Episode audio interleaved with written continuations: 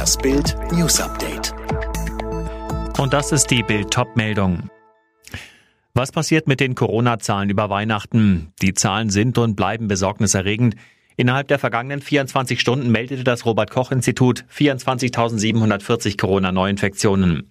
Zum Vergleich, am vergangenen Mittwoch waren es 27.728. Zudem starben in den letzten 24 Stunden 962 Menschen mit oder an Covid-19, ein tragischer neuer Höchstwert. Und mit Blick auf Weihnachten sind Politiker und Experten besorgt. Sachsens Ministerpräsident Michael Kretschmer, der SPD-Gesundheitsexperte Karl Lauterbach und der Virologe Thomas Iftner vom Uniklinikum Tübingen warnen bereits vor einem dramatischen Anstieg der Fallzahlen einer möglichen dritten Welle nach dem Fest. Was passiert mit den Corona-Zahlen, wenn wir feiern? Alle Details auf Bild.de. Es ist wie es ist. Das Weihnachtsfest 2020 ist nicht normal. Statt unsere Liebsten innig in den Arm zu nehmen, sitzen wir mit Abstand unterm Tannenbaum.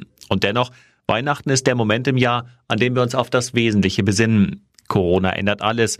Aber wir müssen aufpassen, dass das Virus nicht das Gute schwächt und das Schlechte stärkt. Die Bild-Weihnachtsbotschaft, sieben Dinge, die wir beherzigen sollten. Nummer eins, betrachten wir einander nicht als gefährliche Virenschleudern. Die Corona-Pandemie wird irgendwann vorbei sein. Lassen wir das Virus unsere Nächstenliebe, unser Bild vom Menschen nicht zerstören. Die sechs weiteren Botschaften lesen Sie auf Bild.de. Und jetzt weitere Bild-News.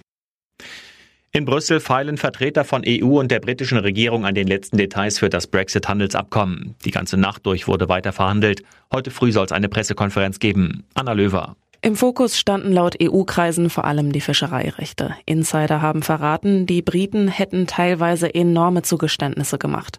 Die Zeit drängt. Seit zehn Monaten verhandeln London und Brüssel bereits über das Abkommen und am 31. Januar scheidet Großbritannien aus dem EU-Binnenmarkt und der Zollunion aus. Ohne ein Handelsabkommen droht ein wirtschaftliches Chaos. In seiner Weihnachtsansprache ruft Bundespräsident Steinmeier die Deutschen zu Zuversicht auf. Weihnachten sei in diesem Jahr anders, aber in fester Hoffnung, so Steinmeier. Das Coronavirus treibe die Menschen nicht auseinander, sondern lasse sie zusammenrücken. Die Rede wird morgen Abend ausgestrahlt. Jetzt rollen die Laster mit dem Corona-Impfstoff für Europa. BioNTech Pfizer wird in der ersten Runde bis zum Jahresende insgesamt rund 12,5 Millionen Dosen für die EU ausliefern. Jana Klonikowski. Vom Pfizer-Lager in Belgien geht es raus in alle 27 Mitgliedstaaten der EU. Der Teil für Deutschland kommt zunächst in ein geheimes Zentrallager, bevor er an die Bundesländer weiterverteilt wird und dann ab Sonntag zum Einsatz kommt.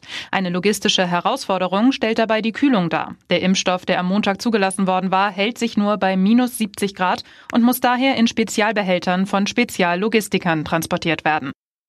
China ermittelt gegen den Online-Riesen Alibaba wegen möglicher Verstöße gegen das Wettbewerbsrecht. Laut der chinesischen Behörde für Marktberegulierung steht der Konzern im Verdacht, monopolistische Praktiken zu betreiben.